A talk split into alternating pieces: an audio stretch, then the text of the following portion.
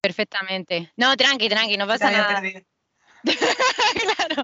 Bueno, ahora sí, bienvenidos al video podcast de las profes viajeras. Em, aquí aprenderás a vivir bien de tus clases de español online haciendo lo que más te gusta. En el caso tanto de Ana como mío, viajar.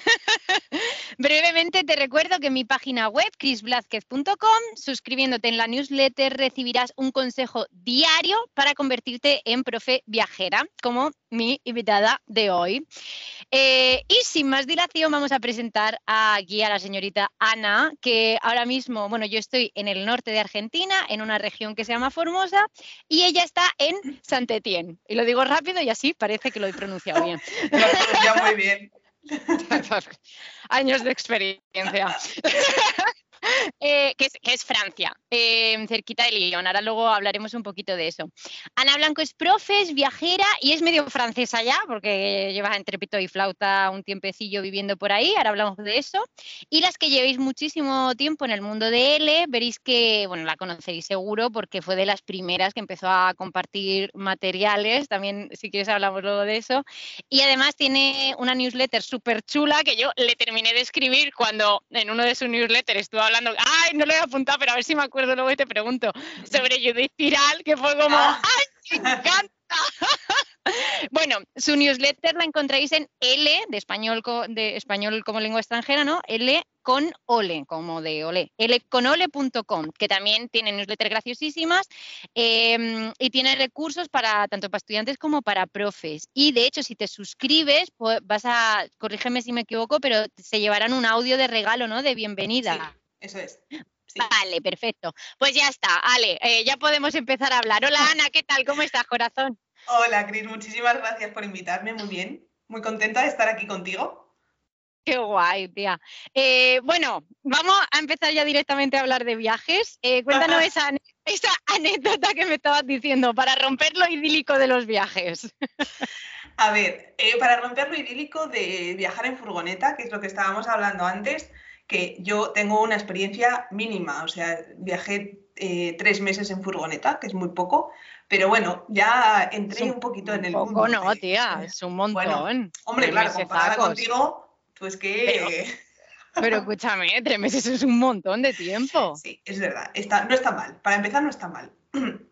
Y me acuerdo que, eh, pues, eh, que eso todo el mundo me decía, es que, jolín, viajar en furgoneta, qué maravilla. La gente tiene esa idea de que es todo idílico, es todo maravilloso, las fotos de Instagram, bueno, yo no subí ni una durante el viaje, también te digo.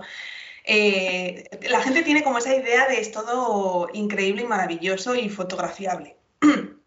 Y recuerdo, es que creo que fue la primera noche o la segunda, yo nunca había viajado en furgoneta, y la primera o la segunda noche, ay Dios mío, para quitarse de las ganas, pero rapidico. Eh, me acuerdo que llegamos a un pueblo de Asturias, un pueblo perdido de la mano de Dios, pero un pueblo por ahí en las montañas, había muy poquísima gente, un pueblo pequeñísimo, y queríamos dormir allí porque empezábamos, íbamos a hacer una ruta de senderismo al día siguiente. Entonces, buscando un lugar, que eso también es otro temazo, buscar un lugar para dormir. Que la gente mm. se cree que tú llegas eh, y aparcas y ya está. De, repente ves un lugar maravilloso, aparcas y ahí te has quedado. No. Eh, bueno, buscando un lugar tal y cual, em, encontramos un, como un camino de cabras, ¿sabes? Un camino estrechísimo, tú, tú, tú, tú, que bajaba y, y dijimos, ostras, lo miramos en Google Maps y vimos que al final del camino había como una esplanada muy grande. Y dije, pues eso está perfecto. Aquí en el campo, esplanada grande, no parece que sea un territorio privado ni nada de eso. Allá vamos. Y mi pareja me dijo, ¿tú crees que entramos por el camino? Digo, sí, hombre, de sobra. ¡Claro! con esta furgonetilla que tenemos, empezamos a bajar, a bajar, a bajar. Y, o sea, íbamos rozando con las, eh, con las zarzas que había a los lados, íbamos rozando la, la, furgoneta. O sea, y abajo había una curva. Yo dije, no sé cómo vamos a hacer la curva, pero bueno. Pero claro, en ese momento que ya estás a la mitad de la, de la cuesta, es que no puedes ir para atrás. No puedes subir, claro. Imposible. venga, ya, ya que nos hemos metido estas fotos. Ya está. Llegamos abajo eh, y digo, eh, no había esplanada. O sea, Google Maps, fíjate lo justo, porque a veces es un mentiroso. allí, no, allí, no, había esplanada, eran todo pues parcelas de gente, eh, todo privado, ¿sabes? Entonces, claro, para dar la vuelta teníamos que entrar en una de esas parcelas privadas para poder hacer la marcha atrás, si no, no podíamos dar la vuelta. Y dije, bueno, no pasa nada. Vi en una parcela que no había animales ni nada que se pudieran escapar, abrí la verja, dije, venga, entra, haces marcha atrás, subes, yo cierro y aquí no ha pasado nada. Pero ¿qué pasa? Que es Asturias, amiga. Eh, que allí llueve muchísimo. ¿Y qué pasa cuando llueve? Que hay barro. Claro, ay Dios. Nada más entrar en el, eh, en, la, en el lugar aquel, hizo la furgoneta, ¡pum! Y se, o sea, se hundió casi hasta casi las ruedas completas. ¡Achó, chaval, qué fuerte! Yo dije, bueno, y ahora esto a mí nadie me lo había contado. esto no sale en Instagram. claro, ¿y yo qué hago ahora? Eh, nos quedamos a dormir aquí y a ver qué pasa. ¿O qué hago?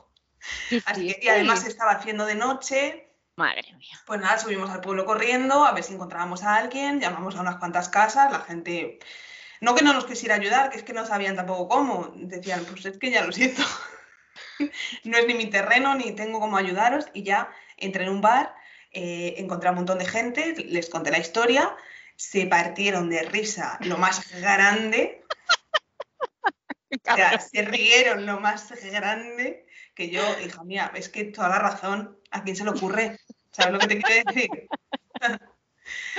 Em, pero, a ver, se rieron, pero bien, bien. Sí, sí, entiendo, claro. Eh, y nada, y, o sea, fueron 30 segundos, movilizaron a medio pueblo, tú, no sé quién, no sé quién voy a llamar no sé quién que tiene un quad, no sé quién que tiene una furgoneta, no sé quién que tiene tal. Eh, movilizaron a un montón de gente que empezó a salir así como de, de la nada. Eh, sí, sí, bajaron con nosotros y nos las, y nos las sacaron. Pero o remolcaron. Claro, es que claro, imagínate para sacar una furgoneta que está hundida casi la rueda completa, imagínate. Claro. no, no, es que tuvo que, o sea, estaba pensando, digo, a lo mejor poníais como maderas debajo, pero ni con Lo esa, intentamos, ¿no? no, imposible, nada con eso, nada, imposible, imposible. Así que tú imagínate la primera experiencia, o sea, la primera en la frente. Y dije, bueno, pues sinceramente, si, viajar en furgoneta es esto, no sé si quiero. Cállate, qué, qué fuerte. pero, pero ya luego, luego ya de ahí para arriba. Eso te iba a decir, porque ya, una, vez que, una vez que te has hundido en el barro, literalmente ya solo te queda salir. De ahí para arriba, o sea que todo, de ahí todo bien. O sea, vaya tela. A mí me, me pasó algo parecido, entre comillas, eh, en Brasil, que es como Asturias, en el sentido de que cae y cuando cae, cae y estuvo tipo dos. Estamos en una zona que llovió un montonazo, un montonazo. Bueno, pues la cuestión es que eh, aparcamos en una zona que, que, era como de bajada de montaña, entonces en el momento en que llueve todo cae ahí, se queda ahí. Eh, y había una chica que también iba en furgo, se le quedó la suya también hundida y la nuestra. y la nuestra hacia abajo. O sea, nosotros estábamos, porque tienes que esperar a que salga el sol. Entonces, dormíamos em, hacia abajo. O sea, en plan, bueno, no hacia abajo, pero en plan, em, yo me sentía como si fuese em, mm, vampira, vampiresa, ¿sabes? De estos de que me así, porque estábamos para abajo. Bueno, mi compi se dedica una mañana entera a poner y recoger madera, porque estaba, él era un, estaba haciendo un taller de bambú. Y en el taller de bambú era difícil encontrar mucho bambú, pero el bambú se rompe enseguidita. Tenía que ir como recogiendo trocitos de madera. Los, los fue poniendo, vale. Y me dijo, echa para atrás. O sea, yo, él se encargaba de, de, colocar los trozos de madera y yo tenía que echar para atrás. ¿Qué sucede? Que mi furgoneta es mi furgoneta camión. Entonces, la primera no es la primera, en realidad. En marcha atrás. Pues yo dije, ah, vamos a más caro, pero y mira que lo sabía. Pues yo empecé y entonces más íbamos para abajo. Y yo, Raúl, que no, que no, que no, vamos para abajo. Y él, bueno, pues vuelve otra vez, intenta darle para atrás. Que, y en total, acabamos durmiendo todavía más vampiros, pero bueno, luego al final, al final, pues lo típico, llamas a uno, llama al otro y viene un señor y te, remolca, pero eso sí, eh, cuando salió el sol, que me parece, que se tardó tres o cuatro días en salir. Pero bueno, es eso, son sí, pequeños problemillas. Pequeños problemillas del día a día que, bueno, pues te, te, hacen darte cuenta de que el mundo Instagram, cero. Nada, no os creáis nada de eso. No os creáis. Yo, es lo que te decía antes, yo por eso me gusta siempre como... Claro. Que es verdad que lo que decíamos antes, que hay momentos mágicos y momentos increíbles en furgoneta. Es que si no, tampoco lo harías. Quiero decir, Claro. hay momentos muy buenos. Y al final, eh, a mí por lo menos sí que me compensaban los momentos buenos. Hay gente que no le compensarán. Sí, Porque yo también le decía a gente, es que, em, que yo creo que no es para todo el mundo. no. ¿Sabes? La gente se cree que eso, bueno, tú, no, no. Eh, Bueno, ah, claro, depende también de la furgoneta que tengas, que hay gente que tiene muchísimas comodidades, eh, furgonetas que están súper bien camperizadas, con baño, con ducha. Eso bueno, pero en una furgoneta medianamente a lo- un poco a lo rústico, eso no es para Sí. todo el mundo. O sea, eso es así. Pero sí que hay momentos increíbles, pero no todos. Y hay momentos muy chungos también.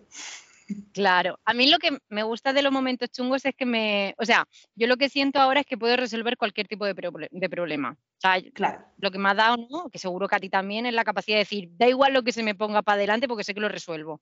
Claro, sí, es verdad, es verdad. Sí, necesitas también una reacción rápida en muchas cosas. Vale, tengo este problema y tengo que mm, resolverlo ya. Ya, porque se me hunde, se me hunde la furgo Sí, en el barro. Y, también a- agudiza mucho el ingenio. Para pequeños, a lo mejor problemas no muy graves, pero pequeños problemas que te van surgiendo y dices, ah, pues aquí pongo una cuerda y ya todo esto no sé qué. Tal cual. Oye, ¿y, y momentos idílicos? ¿Has tenido alguno así que quieras compartir? Ah, en la furgoneta un montón, un montón. A veces llegas a sitios que eh, por, a- por azar totalmente, que no te esperas que vayan a ser así. Por ejemplo, nos pasó en una en, en Galicia. Eh, fuimos a una playa, además llegamos de noche, no sabíamos muy bien lo que nos íbamos a encontrar. eh, y llegamos, no vimos mucho, porque ya te digo, era de noche y no había luces, no había nada, no había nadie. Eh, y cuando nos levantamos por la mañana dije, perdona. Era como una playa paradisíaca perdida por ahí en Galicia. No Qué había fuerte. nadie. Durante el día llegaron un par de furgonetas más que se quedaron allí con nosotros tres o cuatro días y no había nadie. Y dices, No, ostras. ¿Lo pusisteis en Overlander o no? Eh, no, nosotros usábamos, ¿cómo se llamaba? Había una aplicación para furgonetas. Eh, Park Fortnite o algo así, puede Ah, ser. Bar Fortnite, sí. Sí, sí. Ahí, ahí estaba. No, eh, pues no sé si lo pusimos, no me acuerdo. No sé si Creo lo que, para. Que hay veces como que para mantener la magia. Claro, que- claro. Claro, claro, claro. Sí, hay, jolín, hay sitios increíbles a los que llegas, tal cual. Qué chulo, qué chulo, qué guay, qué guay. Sí, sí. Vale, em, pues hablemos un poquito también de dónde vives ahora, porque tú no, no es que viajes constantemente, No. sino que tú tienes tu base, ¿no? Imagino. Claro, sí. Eh, yo ahora estoy viviendo en Saint-Étienne desde hace, pues en septiembre, ahora tres años, creo. Pierdo un poco la noción del tiempo, ¿eh? Creo que tres. Eh, sí, como tres más o menos. Pues Y- pandémico, entonces. Justamente, sí, llegamos en, en septiembre de 2000, en oct- 2020. Sí, en octubre de 2020, sí. Eh, pues bueno, entre pandémico, porque Bueno, claro. yo cuando llegamos todavía hubo un confinamiento más. Así es eh, verdad, sí, claro, por esas después. épocas. Sí, porque además eh, recuerdo que el primer confinamiento fue muchísimo más duro en España que en Francia y el segundo fue muchísimo más duro en Francia que en España. Ok. Me acuerdo que el que tuvimos cuando llegamos aquí fue, fue fuerte. Pero que no os dejaban salir de casa tampoco. ¿o Nada, nada, nada, todo cerrado. Todo cerrado. Eh, pero hasta supermercados abrían en un... No, rec- no recuerdo muy bien, pero estaba todo cerrado. Bares, de cines, mm, bibliotecas, todo, todo, todo cerrado. Así que la verdad es que llegar a una ciudad nueva eh, con ese panorama, Que además dices, tú me hace falta comprar no sé qué, no, chapao. claro. Y además donde no conoces a nadie. Claro. Porque, claro, si estás en un sitio, todo está cerrado, pero por lo menos conoces a alguien, no tienes familia o... Pues hombre, es otra cosa, poder ir a pasear aunque sea con mascarilla, con alguien, yo que sé, a Claro. dos metros, pero estar con otra persona. Pero claro, cuando no conoces a nadie, en no sé cuántos kilómetros a la redonda, en no sé cuántos mil kilómetros a la redonda, Claro. es como, bueno, pues nada. ¿Y, por qué fuisteis justo después de la pandemia? Eh, fue una cuestión de trabajo. Ah, de, mi pareja que le destinaron aquí. Yo en realidad, como estaba un poco perdida en ese momento y eh, estaba segura de que quería dejar la enseñanza em, en la educación nacional que se llama en, Francia, en la educación reglada, digamos. Estaba segura de que quería dejarla, claro, en colegios e institutos, eh, quería dejar todo eso, quería dejar las escuelas y dije, bueno, pues también es una oportunidad, también fue por eso el viaje en furgoneta de los tres meses, porque justo en, yo acabé, eh, yo estaba trabajando en la Universidad de Estrasburgo como lectora y acabé el curso, no me acuerdo, imagínate, en junio, algo así, eh, y mi pareja también terminaba, em, terminaba su, una parte de sus estudios y teníamos justamente tres meses, bueno, él, yo como no sabía lo que iba a hacer, tenía, tenía todos. y dijimos, vale, es el momento, ahora que tenemos tres meses, de poder eh, hacer este viaje. Y, ya está, y cuando me decidí a hacer mi escuela online, al final a mí me da igual estar aquí que estar en España, que estar en Estrasburgo, que estar en Argentina. Claro. al final esa es la facilidad también, es la ventaja. Claro, claro. Vale, y entonces, bueno, pues pasemos un poquito a tu academia online. ¿Qué, tienes? O sea, ¿es para estudiantes, para profes, para las dos cosas? Para las dos cosas. Eh, sí, tengo la parte de eh, clases de español para estudiantes y luego tengo la parte de em, acompañamiento a profes novatos. Eh, bueno, sobre todo no, solamente en realidad. Eh, y luego, bueno, también tengo, em, soy creadora de materiales desde hace muchos años y también eh, sigo con la creación de materiales constantemente. Y bueno, ahora he relajado un poco el ritmo, pero, pero sí, continúo con eso. Tengo, como decías, la newsletter para profes. Em, está pensada para profes novatos, pero estoy viendo que está siendo útil para profes. Para todos. novatos también. Claro. Así la, la súper recomiendo, en serio, ¿eh? está muy Muchas gracias. Sí, sí, sí. Muchas gracias. Y, y, en eso estoy, con esas dos, con esas dos partes. Qué guay, tía. Así que, bueno, tú ya entonces, única y exclusivamente online o también tienes presencial en algún lado? Ok. Tengo un par de clases presenciales ahora, pero es algo eh, excepcional. Ok. Mm, cuestiones excepcionales, pero, pero no, si no, todo, todo, es, todo es online, sí, sí. Vale. La parte de las dos partes, sí. Guay. Y, por ejemplo, si una, una profe quiere, mm, eh, una profe novata quiere acceder contigo, ¿qué es lo que se, va a encontrar, por ejemplo? La idea es, a mí se me ocurrió, además, eh, la idea em, del, programa de acompañamiento SOS a profes novatos me llegó en el viaje en furgoneta. Ah, sí, no recuerdo muy bien cómo fue, pues pensando en qué quería hacer. Eh, ya te digo que en ese momento me di cuenta de que quería romper ya con, Llevo, llevo dando clases de español, pues yo creo que casi 10 años, unos 10 años, y he probado de todo. O sea, he estado en escuelas privadas, he estado, o sea, en academias, las típicas academias de español de España, eh, he estado en coles en Francia, en institutos, he estado de lectora en la universidad. O sea, corrijo DELES, he estado también en la creación de DELES. Creo que he tocado ya todo lo que podía tocar. Todo. Y, y, aún así lo que más te gusta, o sea, lo que prefieres es tu, academia, tu emprendimiento, tu... Sin ninguna duda. Ajá. Sin ninguna duda, eh, porque yo estaba ya muy cansada de, sobre todo del sistema, de cómo funciona, estaba, estaba muy, muy quemada. Y, y, pensé en eso, en montármelo por mi cuenta. En realidad lo de online era porque tampoco tenía yo dinero para invertir en un negocio físico, abrir una academia de repente.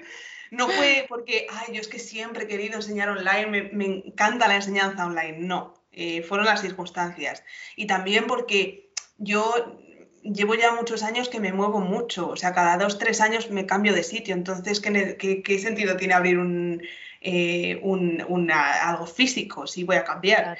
Entonces, em, dar clases online me daba esa facilidad. Y pensando en todo esto de abrir una escuela de español online, eh, pensé en los profes y dije, ostras, es que eh, yo creo que falta un poco de, mm, falta una, un acompañamiento como este, que es, en realidad yo lo he hecho a, a, la medida en un principio, luego lo he ido moldeando según las necesidades que he ido viendo, pero en un principio lo hice a la medida de lo que yo hubiera necesitado y lo que me habría mm, allanado muchísimo el, el camino, sobre todo al principio, porque la gente está perdida cuando sale de la carrera y cuando sale del máster. O sea, es que es lógico. Porque... ¿Tú también hiciste el máster? Sí. Y, y perdida el máster de L, pero más perdida, pero vamos. totalmente, porque tú aprendes, sí, aprendes muchas cosas, tienes muchos, bueno, muchos entre comillas, ¿eh? Eh, conocimientos eh, teóricos, lees mucho sobre lingüística, que está, que, ojo, que me parece bien, ¿eh? Eso también lo puedo hacer yo en mi casa por mi cuenta, pero bueno. Vale, que me parece bien, que vale. Pero tú acabas el máster. Yo recuerdo la primera clase de español a la que yo llegué, que me dijeron, vale, estos tienes 20 alumnos y yo aquí cierro la puerta y esto es tuyo. Y dices, wow. ¿Ahora qué?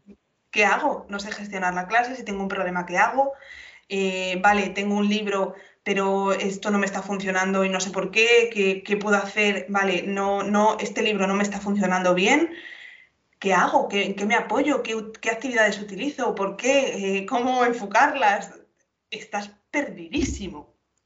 Entonces, eh, la idea del acompañamiento era un poco esa, intentar acompañar, precisamente, acompañar a los profes eh, un poquito al principio, de, para que, porque al principio también te sientes un poco solo. No, no sabes qué hacer, ni, ni, y sobre todo la enseñanza de L, que está tan... Eh, enseñanza no reglada al final, y tampoco sabes muy bien cómo informarte, de, a quién acudir, que, no sabes muy bien qué hacer. Entonces, pues era un poco em, viendo esas necesidades que yo tuve al principio y, pensando en un acompañamiento que a mí me habría sido realmente muy útil. Y Qué guay. Hay como un pequeño patrón en la gente que ya va yendo. Eh, es, como que son perfiles diferentes. Son perfiles bastante diferentes. Eh, todos tienen en común que están bastante perdidos. Bueno, perdidas, porque solo he tenido chicas, solo he tenido, sí solo he tenido profesoras. Eh, pues sí, es gente exactamente que estaba en mi punto. Estaba en el punto de, vale, eh, estoy perdidísima, eh, muchas con bastante agobio, de, vale, tengo un montón de clases esta semana, pero te quiero decir, mm, he trabajado con profes tanto de que van a trabajar en academias como profes que van a trabajar en el extranjero en coles, dando clases de español, como profes que de repente... Eh, he, tenido un par de profes que eran profesoras en el extranjero de otras asignaturas eh, y como son españolas, les han obligado a dar clase de español. Y entonces ah. dicen, eh, vale, muy bien, yo soy española, pero... No significa que yo sepa enseñar, claro. Claro. Entonces fue como el pánico. y, sí, pero son perfiles es verdad que son perfiles muy diferentes, pero que tienen en común esa necesidad de, pues ese agobio, esa frustración, ese, eh, ese, estar perdido de no sé qué hacer, no sé por dónde salir, no tengo recursos y es normal, es normal. Claro, claro. Qué guay. Así que nada, ahí está Ana para, para esos momentos y esas profes que sean novatas y necesiten un poquito de acompañamiento. Y para mí es eh, un lujo también, ¿eh? Es un lujazo porque, jolín, conoces a profes.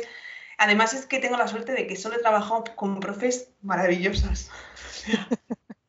conoces a profes increíbles que además te enseñan un montón de cosas. También es em, la idea de hacer este acompañamiento eh, digamos, en, directo, eh, es también un poco ese compartir, ¿sabes? Que no soy yo que de repente me pego una hora dándote una clase magistral, que no, ya ves tú quién soy yo para darte ninguna clase magistral. es también un poco de compartir, compartir, reflexionar juntas em, y he aprendido muchísimo. y estoy aprendiendo muchísimo. Sí, estoy conociendo a gente increíble, así que... Qué todo Bien, todo bien. es, es eso, el ámbito L, yo creo que, bueno, todo en la vida, eh, al final si te, si, va, si Yo creo que si desprendes buena energía, eh, lo que atraes es positivo. Y como todo en la vida, si lo que desprendes es cosas así como chunga, pues al final vas a traer, cosas chunga. Entonces, pero es verdad que, jo, yo, o sea, también estoy súper contenta con la comuna que tenemos porque es súper, es, eso, es energía súper bonita y, gente que, que, también tiene más experiencia que yo enseñando y que también aprende un montón, o sea que te, entiendo, te entiendo mucho. Vale, te voy a decir tres palabras y tú haces lo que te da la gana con ellas. Hablas de lo que. ¿Vale? Y tú me haces una frase con las tres. ¿Te imaginas? En pasado del. No, mentira. vale. Recursos, viajes y emprendimiento. Vale. Eh, pues recursos, yo soy una apasionada absoluta de creación de materiales, pero eh, hasta el punto de que mm, a veces mis descansos de pues, cuando estoy trabajando y quiero descansar, yo qué sé, media hora, me pongo, a crear materiales. Me pongo a crear materiales que a veces digo, pero vamos a ver, alma de cántaro, cógete un libro y siéntate en el sofá. Pero es, que, pero es que me gusta, realmente es que me gusta un montón. Eh, y hay épocas en las que tengo tantas ideas que quiero estar, o sea, estaría todo el día creando materiales. Me encanta. Ah, también va por épocas. ¿eh? Ahora, por ejemplo, ya llevo, eh, a estas alturas del curso ya tengo el cerebro tan chamuscado claro. que, ya ni quiero crear, ni tengo ideas, ni, ni nada de nada. Pero me encanta, me encanta crear recursos y me encanta que la gente los utilice en sus clases. Yo he utilizado tuyos, ¿eh? Yo compré el de Elige uno o algo así. Sí. Sí, sí, solo puedes elegir uno, creo, algo así. Algo así era. Tiene muchos años, sí. Nenas, es que ya te digo, yo, yo también empecé a enseñar en 2014 y también hacía mis propios materiales horribles. Y cuando vi los tuyos dije que voy a estar yo creando Yo también, bueno, es que escúchame, si ves mis materiales del principio, que yo a veces los veo y digo, ¿en qué momento? Pero aparte de que eran horribles, que no muchos no tenían ningún sentido. O sea, pero porque, a ver, estás empezando, es que claro, es normal. Tampoco es que me avergüence, pues he pasado por ahí ya está. Ahora he aprendido. no, pero sí, sí. Claro, es así. Eh, y aparte, yo no uso solamente los recursos que yo creo. La mayoría es verdad que sí, pero porque me gusta crear.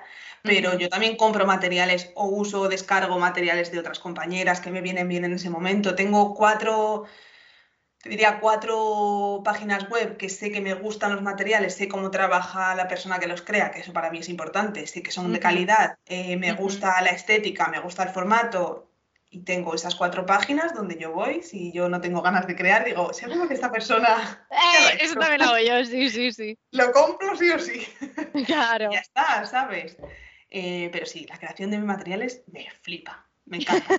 Y el buscar, ya no solo crear los materiales, sino buscar recursos o vídeos o podcast o artículos, me encanta, me gusta mucho esa, esa parte de, crear materiales. Me gusta mucho. Qué guay, qué guay. Sí. Vale. Eh, la segunda, viajes. Viajes. Pues yo en realidad tampoco soy una gran viajera, ¿eh? Okay. no, la verdad es que no, no me considero yo una gran viajera. Eh, de hecho, dijo la que se ha pasado en furgoneta tres meses. Ya, bueno. Pero fíjate, nunca he salido de Europa. No he viajado nunca oh, fuera de Europa. Nunca, nunca. Es verdad que. Pero Europa es grande ya de sí, que tampoco. Bueno, sí, claro, claro. Pero fíjate que es algo que tampoco sé muy bien por qué, ¿eh? porque no me ha surgido esa, ni esa necesidad ni la oportunidad. Pues igual en un futuro no lo sé. Eh, sí que es verdad que para mí viaje lo relaciono mucho desde que vivo en Francia para mí viajar es viajar a España. Eh, porque yo cuando tengo vacaciones, al final lo que quiero es ver a mi familia, es ver a mis amigos y no me voy a ir a, o sea, si me cojo, yo qué sé, de dos semanas de vacaciones, no me voy a ir a la playa Mallorca. ¿Sabes lo que te quiero decir? Lo que quiero es estar con mi gente. Entonces, desde que estoy en Francia, la mayoría de mis viajes son a España y son a mi casa. Entonces cambias un poco el, claro, qué guay y qué no guay. O sea, quiero decirte, eh, yo lo hago, lo hago porque quiero y porque lo necesito también. Que vivir en el extranjero también es, es duro a veces, claro. Entonces yo necesito estar con, estar con mi gente. Entonces lo primero que pienso cada vez que tengo vacaciones es, me voy a mi casa. Claro, además te pegan un chute de energía guapo. Claro, pero por otra parte, es que además hace poco veía, vi un vídeo de. Hay otra creadora que me gusta mucho, que por cierto no estaría mal usarlo en clase, ahora que.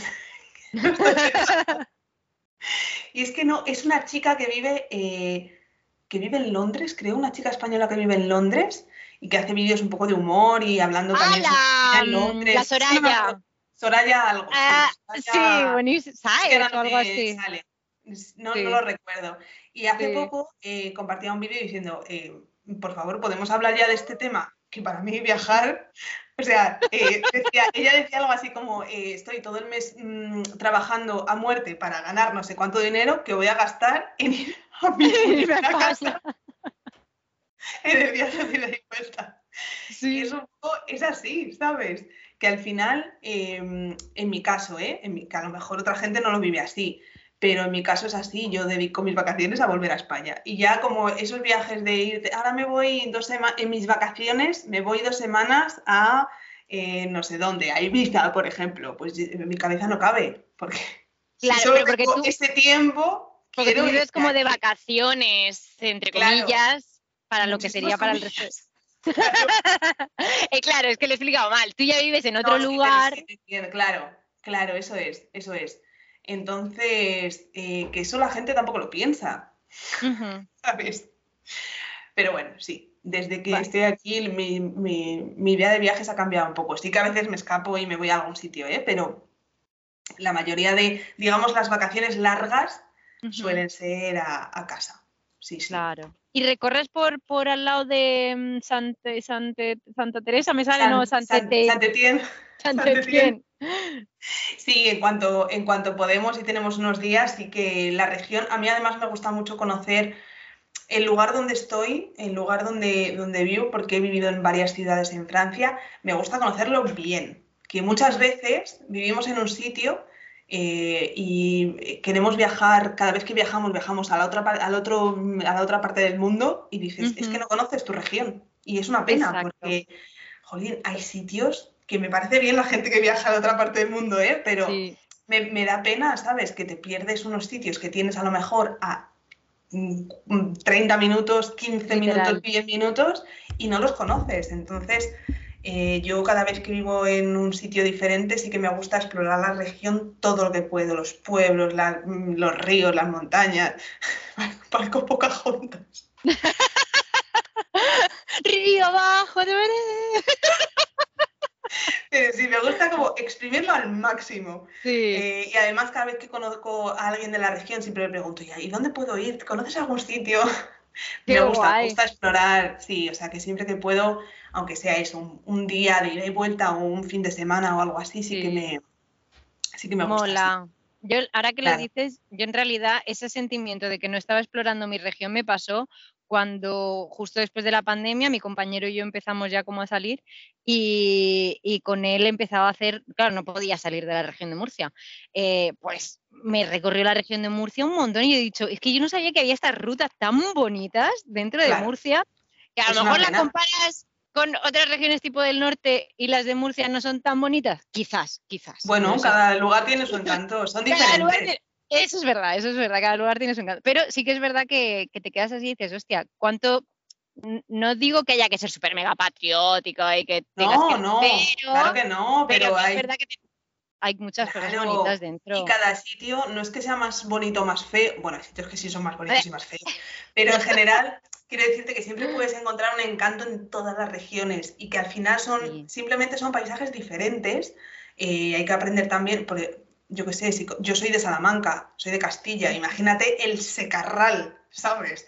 Entonces, claro, no puedes comparar un secarral castellano con una ruta en, yo qué sé, en, Asturias. Claro. el paisaje no tiene absolutamente nada que ver. Bueno, también hay paisajes bastante increíbles en Castilla, ¿eh? que mm, parece que no, pero los hay. Pero bueno, eh, cada, uno tiene su, cada uno tiene su encanto y a mí me da mucha pena que se pierda estemos siempre con la idea de viajar fuera, de ir a no sé dónde y, jolín, conoce la región. Conoce, un tu país un poco, que hay muchísimas cosas que ver. Total, total. Yo viajando por España, estuve una temporada así que hice autostop por ahí y lo que yo no sabía, o sea, de estas cosas que dices, o sea, no me imaginaba esto para nada, que era, mira, justo abajo de, no sabría decirte, sé, que bajábamos por Madrid, íbamos dirección a Andalucía y, de repente, pero cerca de Madrid, pasado Toledo y todo eso, y estaban hablando como yo, o sea, en, el sentido de, mm, me imaginaba, ¿sabes? Un acento totalmente distinto, más madrileño, más tal, y te vas dando cuenta viajando y dices, ah, pues no, es, que no es lo que yo me imaginaba. Claro. O sea, que, además tenemos tengo ganas.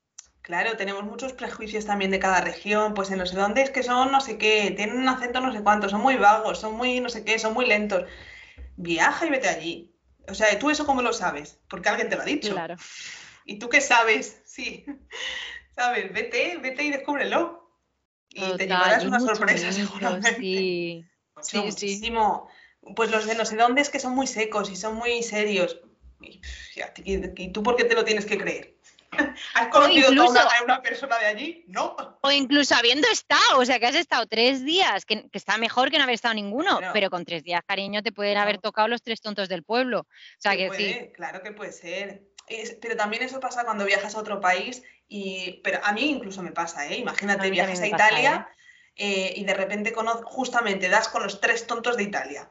Y, y, para ti, esos son los italianos, ¿sabes? Claro. Y cuando vuelves, tú dices, es que los italianos son, no, perdona, los italianos no son, son los tres italianos que te, han tocado, que eran unos cantamañanas. Pues hijo, eh, no se puede generalizar tampoco. Exacto. Es así, es así. Es, así. Vale, y la última palabra, emprendimiento. Uf, madre mía, es que esa es un melonazo. Se podría decir tantas cosas. Dale, dale. Es como los viajes, ¿eh? Lo bueno y lo malo, quiero decir. Claro, es que tiene muchas partes buenas, pues eso como te decía. Em, pero es verdad que, como los viajes, eh, está muy idealizado. Ahora es verdad que cada vez más, me da la sensación, de que cada vez más la gente empieza a hablar un poco de la cara B. Pero durante mucho tiempo era algo como que se tenía muy idealizado de ser tu propio jefe, que, a ver, que lo eres, ¿eh? Quiero decirte que eso no es mentira, pero ¿qué lleva detrás ser tu propio jefe? que es que tú te comes absolutamente todo. Claro. Tú eres tu propio informático, el que se pueda permitir que hay casos diferentes, ¿eh? que hay gente que se puede permitir tener un informático, tener un contable, tener alguien que le lleve las redes sociales, alguien que le haga, vale. Pero, quizás cuando empezó no era así. Claro, en general la gente empieza eh, como Juan Palomo. me lo yo me lo como. Entonces, tú tienes que encargarte de todo. Eres tu propio jefe, pero eres tu propio informático, tu propio eh, psicólogo. Ah, también. tu propio creador de contenido, todo. Entonces, es verdad que es, eh, es un poco agobiante muchas veces. Mm. Y, también creo que eh, en, la mayoría de los casos que yo conozco y en, mi en mis propias carnes, es muy solitario te sientes muy solo mucho, mucho tiempo. Porque mm, sobre todo también los que emprendemos online, al final, vale, sí, tienes una comunidad eh, a la que puedes, pues no sé, hay muchos grupos de profes online, pero no tienes a nadie en físico, ¿sabes? No puedes irte a tomar un café eh, con otro profe como en una sala de, profesores de un centro, por ejemplo, no tienes ese contacto constante con otros, con otros profes. Entonces sí que me parece, me parece que para emprender hay que estar muy fuerte de aquí. hay que estar bastante fuerte y preparado de aquí, porque es duro. Es así, es duro. También depende de dónde empieces, de cómo empieces, vale, todo lo que tú quieras, pero en general es duro. Es mucho más duro de lo que parece. Y aún así, ¿sabes? Como que no... Aún así es, es, como, yo creo que un poco lo de la, la furgo al, empezar, ¿no? Como cuando no sabes, que te metes por caminos, tal, no sé qué, y luego tú ya ¿no? Poco a poco vas evitando por donde no debes ir. Bueno, también sabes más, has cogido más experiencia. Aprendes, claro, es que vas aprendiendo con la experiencia. Hay cosas, imagino que a ti te pasa. Eh, y, yo, y yo llevo muy poquito, pero tú tienes mucha más experiencia en esto. Pero hay cosas que a día de hoy, si tuviera que volver atrás, no las haría. Claro, de todas maneras, pero es que como experiencia online yo experiencia online en realidad tengo desde finales de 2019 y la hostia me la llevé porque no me quedaba otra en la pandemia. Y aún así, yo siento que sigo cometiendo, bueno, siento no, cometo errores como, como en todo, vaya. Pero como en todo en la vida. cuando vas aprendiendo, claro. Lo importante es no volver a cometer, intentar no volver a cometerlos y decir, ah, vale, esto no lo vuelvo a hacer así, esto no funciona bien, esto eh, me quita mucha energía, esto y no merece la pena. Vas aprendiendo, es que nadie sabe desde el principio, jolín, imagínate que desde el principio tienes una guía de cosas que funcionan sí o sí. Con esto que además hecha, hecha, exclusivamente para ti, porque luego a lo mejor, claro, porque lo que a mí me va, a ti no. Eso, claro. Claro, sería, imagínate, sería increíble, pero no existe. Sin embargo, aún así has elegido el emprendimiento, por algo será.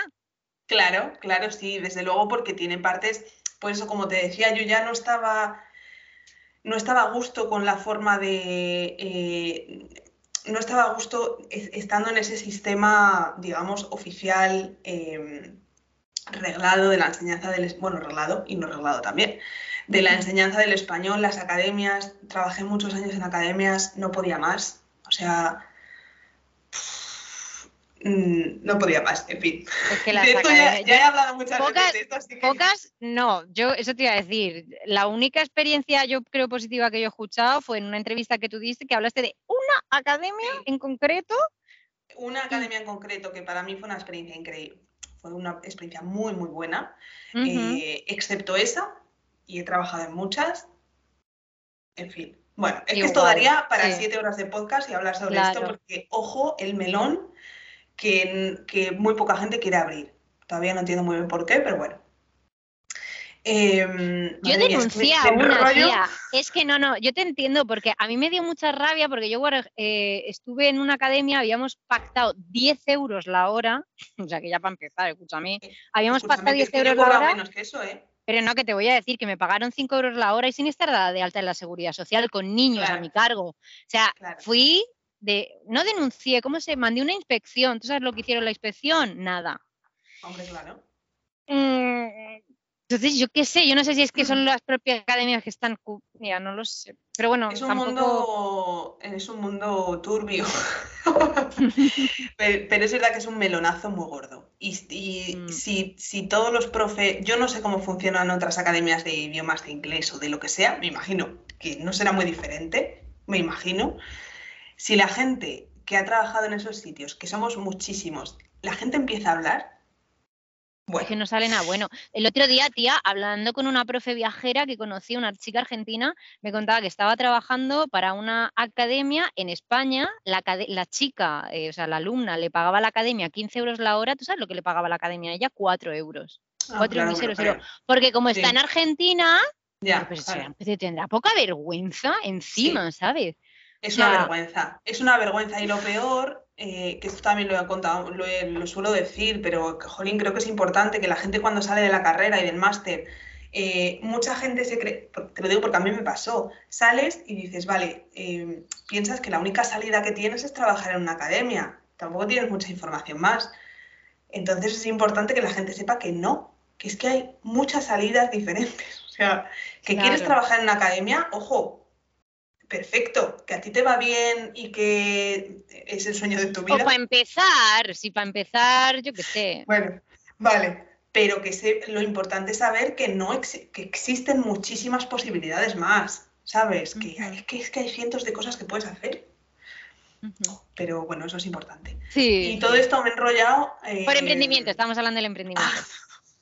lo positivo. Entonces, claro, después de, Yo estaba ya muy quemada de eso, de las academias, de los colegios, los institutos, de los programas cerrados, de hacer más papeleo mm, que luego al final el tiempo que das clase, de tener que... Jolín, es que eso era, era terrible y al final eh, me, estaba muy, muy quemada y estaba empezando a perder la ilusión por enseñar. O sea, ya era como...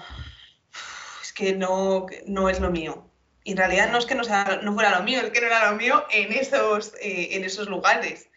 Y, al final, Jolín, emprender, eh, aparte de que sea muy duro y sigue siendo duro y será duro durante mucho tiempo seguramente, eh, jolín, tener esa, lo primero, la libertad de si yo ahora mismo, por ejemplo, el fin de semana me he ido a visitar a una amiga al sur eh, y tenía que eh, dar unas clases, tenía que corregir deles, me he llevado mi ordenador tranquilamente, he ido y allí me he reservado un ratillo, yo solamente necesitaba saber si ella tenía conexión, fin de la historia. En verano quiero volver a España para visitar a la familia, yo llevo mi ordenador, si tengo que dar unas clases o si tengo que hacer lo que tenga que hacer, me pongo allí, las doy, no tengo esa, mm, eh, no, son, tengo esa libertad, ¿sabes? De poder trabajar en otros sitios, tengo la libertad de poder elegir, entre comillas, también a mis alumnos, ¿sabes?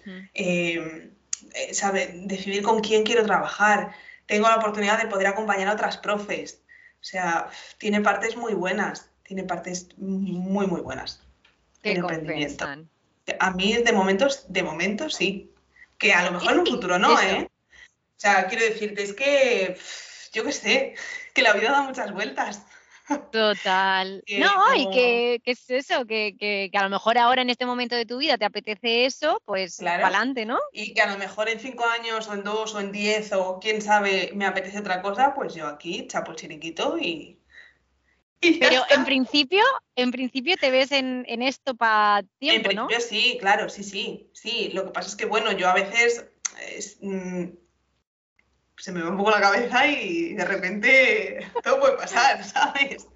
En principio sí, mi idea, eh, jolín, es que si no, si no, no te merece la pena este esfuerzo, ¿sabes? Si no tienes una idea de mantener esto a largo plazo, es que no te merece la pena meterte en este berenjenal, sinceramente, en mi opinión, ¿eh? No te merece la pena. Entonces sí, la idea es... Uy. Tranquila. La idea es eh, mantenerlo a largo plazo, poder vivir de esto tranquilamente, pero tampoco me cierro en banda de tiene que ser esto y, si no es un fracaso y si no, no. El día de mañana me apetece otra cosa o de repente, yo qué sé, puede pasar muchas cosas, pues tampoco es un drama, ¿sabes? Claro, claro. Qué guay, tía, qué chulo, qué chulo. Vale, pues eh, si quieres vamos a ir terminando ya y te iba a preguntar que de, sobre relacionado con los viajes, que si yo, yo me autoproclamo nómada convenida, porque a mí lo de nómada digital no, no sé, no me identifico tanto. Entonces yo digo que cuando me conviene viajo, cuando me conviene vuelvo. Mi pregunta era que si tú también te identificabas con eso, pero que sí, ¿no? Un poco también con tus amigas. Un poco, sí, en realidad sí, sí. Desde luego nómada digital en absoluto. No lo soy. No lo soy. Eh, pues yo siempre tengo un lugar fijo donde, donde vivir y además eso también me da tranquilidad. No podría hacerlo de otra forma me encanta la gente que lo hace y me parece genial, pero no, no es para mí. Em, pero sí, claro, cuando me conviene viajo y cuando me conviene no. Tal cual. ¿Pero te ves viajando así un poquito, aunque sea tipo una semana, o, todavía no? Eh, trabajar viajando. Sí, así pues como mm. has dicho, voy a visitar a tal. Sí, eso sí, o sea, algo que, me, que, me, que sí que me da por ejemplo, veo a gente como tú que viaja y, trabaja en la furgoneta, eso sí que me da un punto de, decir, jolín, ¿cómo me gustaría hacer eso? Pero no es para mí, pero sé que no es para mí. Ah, vale. Porque, claro, me gustaría, lo veo como, jolín, en un, mundo ideal me encantaría poder eh, vivir viajando en mi furgoneta y estar dando clases, pero sé que no es para mí, porque yo para dar clases, por ejemplo, o hacer un acompañamiento, necesito estar tranquila, necesito estar en un lugar, eh, a ver, necesito, no es que lo necesite, pero prefiero, prefiero eh, tener mi, em, mi, estudio, mi mesa con mis cosas, con sé que la conexión eh, en general no me va a fallar, o sea, necesito esa seguridad. Em, entonces sé que desgraciadamente, ojalá sí, pero desgraciadamente sé que no es para mí y me daría muchísima angustia eh, el estar pensando, jolín, a ver si hoy la conexión en este sitio no funciona bien o de repente se va o yo qué sé. No, eso me, cansaría muchísimo. Claro. Yo he de, decir, yo he de decir, punto a favor de la conexión en el mundo actual, que cada vez van mejor. O sea, yo ahora mismo tengo los datos puestos del, móvil. Em, pero también, o sea, cuando empezamos mi compi y yo, que nosotros empezamos a aprender a viajar, ¿eh? O sea, a aprender a, tener este tipo de vida. Eh, teníamos también esos miedos, pero un montón, un montón, un montón. Y al principio nos, gastamos muchísimo dinero en alquileres de, Airbnb. Y luego poco a poco te vas dando cuenta de que, o sea, quiero decir, si la conexión en, en, o sea, en, Argentina, eh, Brasil y todo eso funciona, es buena. Y hoy, por ejemplo, un alumno de Estados Unidos, eh, de, Londres, o sea, que vive en Londres, me ha cancelado la clase porque estaba sin internet. Entonces yo muchas veces me planteo, digo, en realidad el internet está yendo guay, guay, guay. O sea, sí, pero es verdad que la incertidumbre del, o sea, a mí ahora mismo se me puede ir el internet. O sea, absolutamente, absolutamente. Se me va y me quedo así Mm, que me ha, pasado, ¿eh? Me pasó en Argentina, que se me fue en mitad de una clase y no se me, no se me había ido a mí, es que se había ido la luz en todo el pueblo. Entonces, la luz claro, queda así, pues ya está. Pero pues, es verdad que el internet al final se te puede ir en tu casa también, ¿eh? O sea, que yo a mí me ha pasado alguna vez que has tenido algún problema, pero no sé, creo que no, no sería para mí el estar, yo qué sé, imagínate, estás en medio del campo y de repente pasan unas vacas al lado, no oyes a tu alumno. No sé, no sé. que sí, que sí. Que no, que esto. No es para mí, no es para mí, ya está, exactamente, exactamente. Hace poco le hacía una entrevista a Silvia Cabello y me decía, esto no es para mí. Y luego me decía ella que a ella le encanta cada, no sé si me dijo dos o tres años, mudarse. Digo, ¿qué? ¿Qué? O sea, eso sí que no es para mí. es verdad que cada una. Silvia es maravillosísima.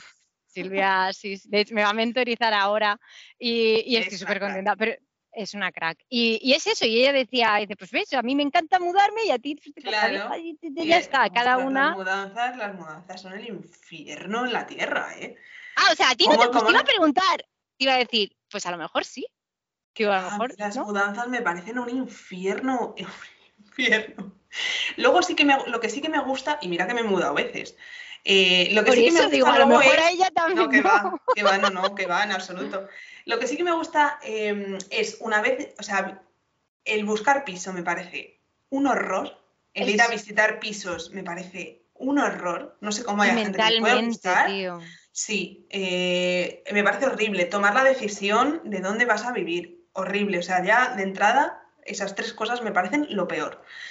Em, luego, traerte todo también depende de las mudanzas, porque yo algunas de las que he hecho, eh, como he ido sin nada, no tenía nada que mudar, ¿sabes? Claro, claro, claro.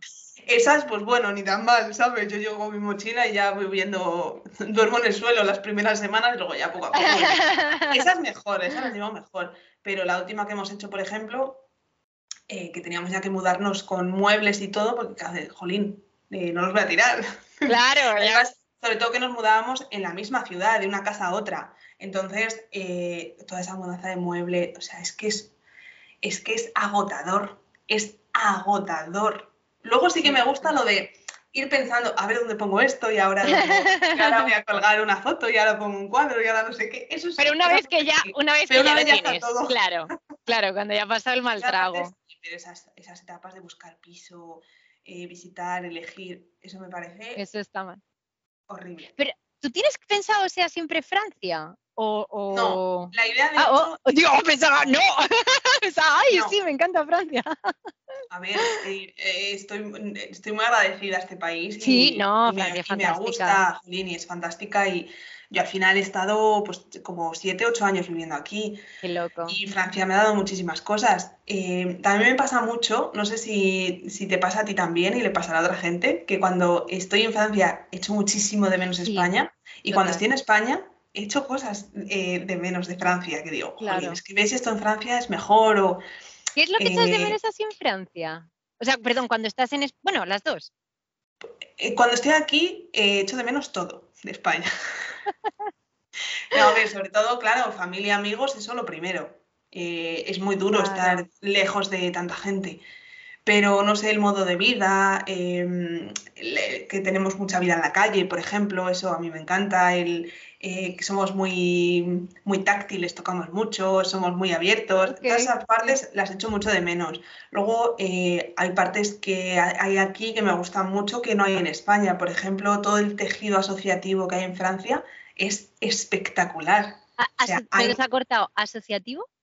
Sí. De asociación. eh, hay- ah, vale, sí. Hay muchísimas asociaciones de todo, se mueven muchísimo. eh, hay muchas asoci- asociaciones de barrio que funcionan muy bien en todos los barrios. En España hay algunas, pero no tantas. Hay muchísimas cosas. eh, mucha, la parte asociativa está muchísimo más desarrollada aquí que, que en España. Y eso... ¿Tú, tú estás en alguna asociación o algo así? estoy en tres. ¿Qué hacéis? Bueno, yo además que son tres que no tienen nada que ver las unas con las otras. La. Estoy en una asociación em, franco-española, Ah, ok. que además entré porque los padres querían clases de español para sus hijos, que esa es una de las clases que doy justamente presenciales, Ajá, ajá. evidentemente están aquí al lado, no voy a, en fin. A rechazar, claro. Claro, entonces em, estoy en esa asociación que hacen de vez en cuando pues, eh, cosillas culturales y, y está, está, está muy guay para tener esa, porque son, en general son parejas o familias mixtas. Normalmente son abuelos que vinieron, eh, españoles que se instalaron aquí, que conocieron a su pareja franco, francés o francesa, formaron claro. una familia, entonces son fam- familias mixtas y es súper bonito ver todo eso allí. claro. Eh, estoy en esa, estoy en un, bueno, estoy, eh, hago un voluntariado en una asociación de, tiene muchas, mm, muchas, no sé cómo se dice en español, bueno, hace muchas cosas, muchas, Vertientes. sí, no, no me sale la No. palabra. bueno, Trabaja en muchas cosas, pero eh, yo estoy en la parte de, es una asociación que aloja a mujeres víctimas de, de violencia o mujeres que están en una situación muy complicada, que están en la calle. o- guay, tío. Y entonces las alojan allí. eh, es una asocia- asociación que es bastante increíble, la verdad, y estoy súper contenta de poder eh, aportar ahí mi, mi pequeñísimo Granito. de arena. No, pequeño no. Sí, hombre, la verdad es que con todo lo que hacen, sí, pero eh, es una experiencia que está siendo súper enriquecedora también.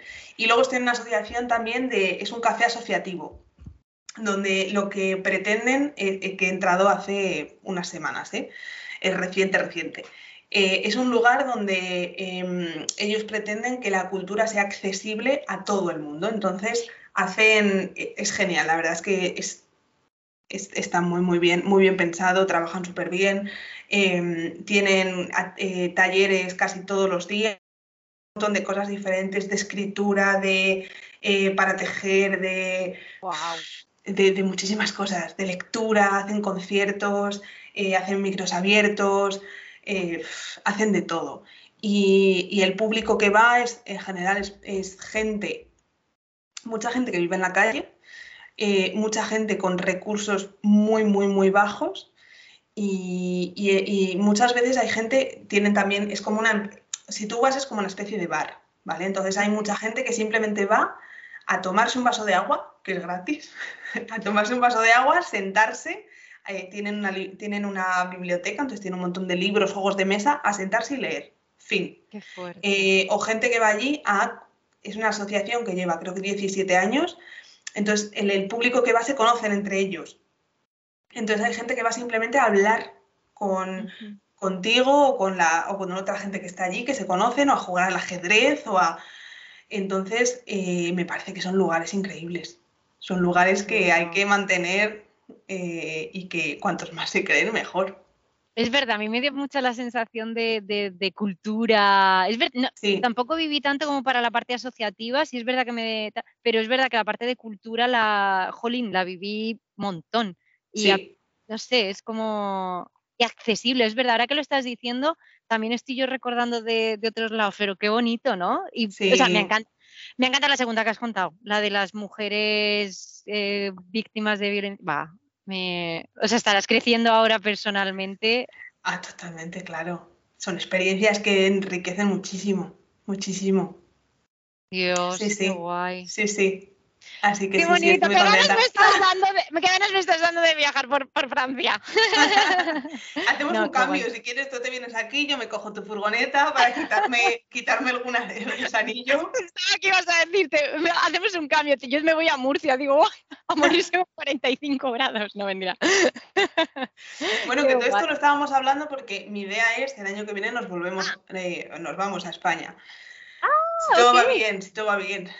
¿A sí. Salamanca o a.? o No. No tengo ni idea. Breve. ¡Qué chulo! No tengo ni idea. Si alguien tiene alguna mm, proposición, si tiene alguna propuesta, eh, estoy abierta. Alguien, decidme a ver qué, mm, dónde voy.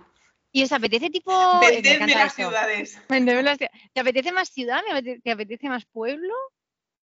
¿O no Pues no lo sé, no lo sé. Eh, me gustan chulo. las dos cosas, además. Me gusta mucho la ciudad, pero me encanta el, el- me encanta el campo. O sea, si pudiera ser las dos cosas al mismo tiempo, ¿Te sería increíble.